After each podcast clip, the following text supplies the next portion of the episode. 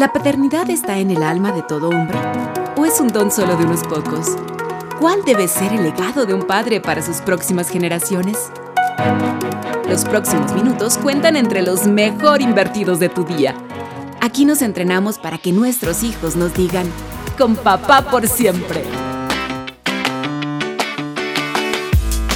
¿Qué tal una vez más? Me alegra estar aquí en este encuentro de papás para seguir avanzando, para seguir caminando en ese aprendizaje en el que todos nosotros nos encontramos, en esta gran aventura, pero también un enorme desafío de ser los mejores papás posibles. Por supuesto, creo que ese es el anhelo de todo padre con las limitaciones, y con las dificultades que cada uno de nosotros experimentamos. Y quiero compartirte que si hay algo que ha sido de beneficio, que ha sido de ayuda para mi ejercicio, para mi rol paternal, es darme cuenta de cuánto el estado de ánimo, mi estado de ánimo personal, determina lo disponible que yo puedo estar para mis hijos, determina también lo asequible que me puedo encontrar para ellos si nos sentimos plenos, realizados y felices, creo que podríamos prestarles más atención. Bueno, no solo es que creo,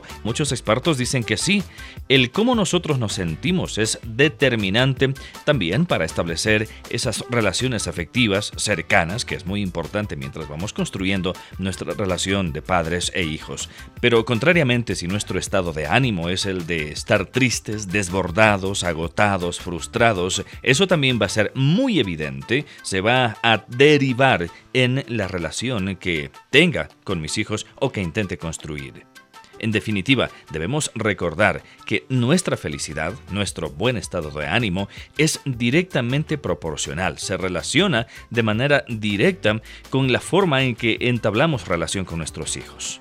Así que me parece que es determinante, súper importante, que como seres humanos Veamos cómo estamos en las diferentes áreas de nuestras vidas, sobre todo en el área del trabajo, por ejemplo, porque como padres nos dejamos seducir por el tiempo que dedicamos al trabajo y a veces sacrificamos en el altar del trabajo la relación con nuestros hijos.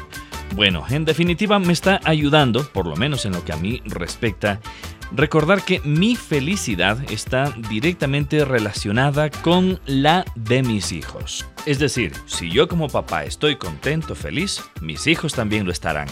Así que tener presente que tenemos el derecho a realizarnos como seres humanos eh, en nuestras diferentes áreas de la vida es tan importante como el permitir que nuestros hijos se realicen en ese anhelo de querer tener un acercamiento emocional lo más fuerte y saludable posible con uno como papá.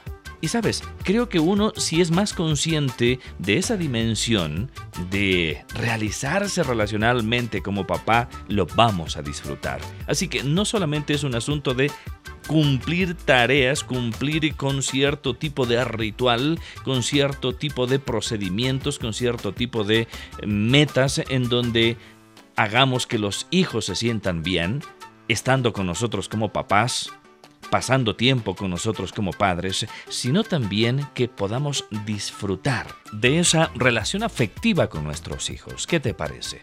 Y esto es a lo que muchos orientadores llaman el acto de estar disponible y libre para los hijos como padres. Y sabes, ese es un modelo creador de felicidad, tanto para papá como para los hijos.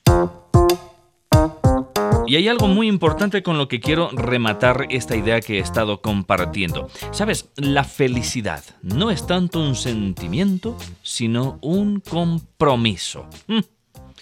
Te repito, la felicidad no es tanto un sentimiento, sino un compromiso. Así que cuando vivimos con compromiso la vocación de ser papás, hay algo que nos alegra profundamente el corazón, tanto como el de los chicos, como el de nuestros hijos. ¡Wow! todo esto me lleva a seguir escarbando un poquito más eh, en eh, mi corazón y por supuesto en mi vocación de padre. Y resulta que mm, los propósitos personales de vida de un hombre, de un padre, afecta muchísimo no solo el estado de ánimo de uno como papá, sino también el estado de ánimo de los hijos. Mientras más claro sea para uno como padre ese propósito de vida, mientras uno viva con mayor sentido de propósito, en otras palabras. Eso no solamente trae convicción y seguridad para uno como padre, sino también se contagia esa seguridad, esa afirmación en los hijos. Hay un contentamiento por partida doble. Cuando se vive con propósito, hay contentamiento en el corazón de un hombre, de un padre, pero también hay contentamiento en el corazón de los hijos. Por eso, otro aspecto muy importante en esa construcción de la felicidad, del contentamiento, que es otra palabra que ahora estoy incorporando a este diálogo, es que conversemos con nuestros hijos. Cómo su venida al mundo ha contribuido con mi propósito de vida. Déjame contarte cómo mis hijos en cierto sentido me han llevado hasta la pared con el deseo de saber cuánta felicidad ellos han aportado a mi vida. En una ocasión me sentía como en la silla del interrogatorio. Mi primer hijo me dijo, oye papá, ¿yo fui deseado? Híjole. Yo le digo, claro, por supuesto, mi hijo. Y estaba allí también mi esposa, y de paso ella intervino de manera tan rápida. Bueno, mi hijo, sí, ha sido deseado. Viendo que esa pregunta como que me movió el piso, y remarcó una vez más. Bueno, de mi parte por lo menos sí, yo te he deseado, mi hijo. Y yo le quedo mirando a mi esposa, pero también yo, amor, por supuesto que igualmente también yo lo he deseado. Y nuestro segundo hijo lanza la misma pregunta porque estaba en ese momento allí. ¿Y yo? pregunta él. Y ya eran adolescentes jóvenes. Y mi primer hijo responde inmediatamente, no, no, no, tú no fuiste deseado, solamente yo, dice, dicen mis padres que fui deseado. Entonces los dos muchachos empiezan a discutir porque el uno decía que él sí era deseado y le restregaba en la cara al hermano menor la insinuación de que él no ha sido deseado. Eso me llevó a reflexionar un poco más, diría profundamente, cuán importante es para nuestros hijos sentir que son amados sentir que su presencia, que su venida al mundo ha sido motivo de gozo, de felicidad para nosotros como padres. Así que la satisfacción, la alegría, el gozo, la felicidad que uno transmita a los hijos del ejercicio paternal es fundamental para afirmar también su estado emocional, su corazón y por supuesto, ir consolidando, ir acercando el corazón de los hijos hacia los padres. Hablando de la felicidad de ser padres, el doctor Martín Seligman dice que la felicidad está integrada por placeres y gratificaciones, refiriéndose por placeres a aquello con lo cual actuamos y nos interrelacionamos de forma automática sin pensar demasiado. Mientras que las gratificaciones están relacionadas con la puesta en práctica de fortalezas y virtudes personales para construir precisamente relaciones. Y en la vida práctica, la tarea de ser padres, la tarea de disfrutar de la paternidad, no es solo un asunto de placer, sino más bien de gratificación que debemos encontrar al intencionalmente establecer principios, valores, delimitaciones, objetivos, metas que nos permita ir progresivamente disfrutando de esa tarea de ser papás, donde podamos convertirnos en esos hombres de bien, como dice la Biblia, que dejan herencia para los hijos de los hijos. Bueno, y con esta reflexión final, Quiero decirte gracias por tu tiempo dedicado a esta conversación. De verdad lo valoro muchísimo.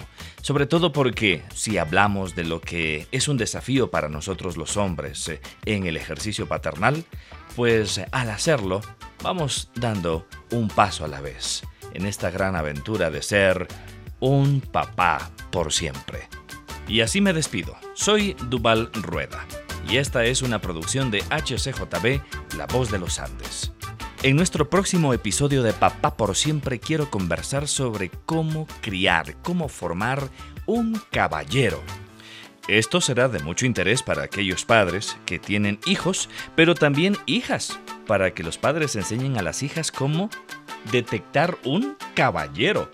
Y para los padres que tienen hijos, pues cómo criar hijos que sean caballeros. Bueno, nos vemos en el próximo capítulo. Chao.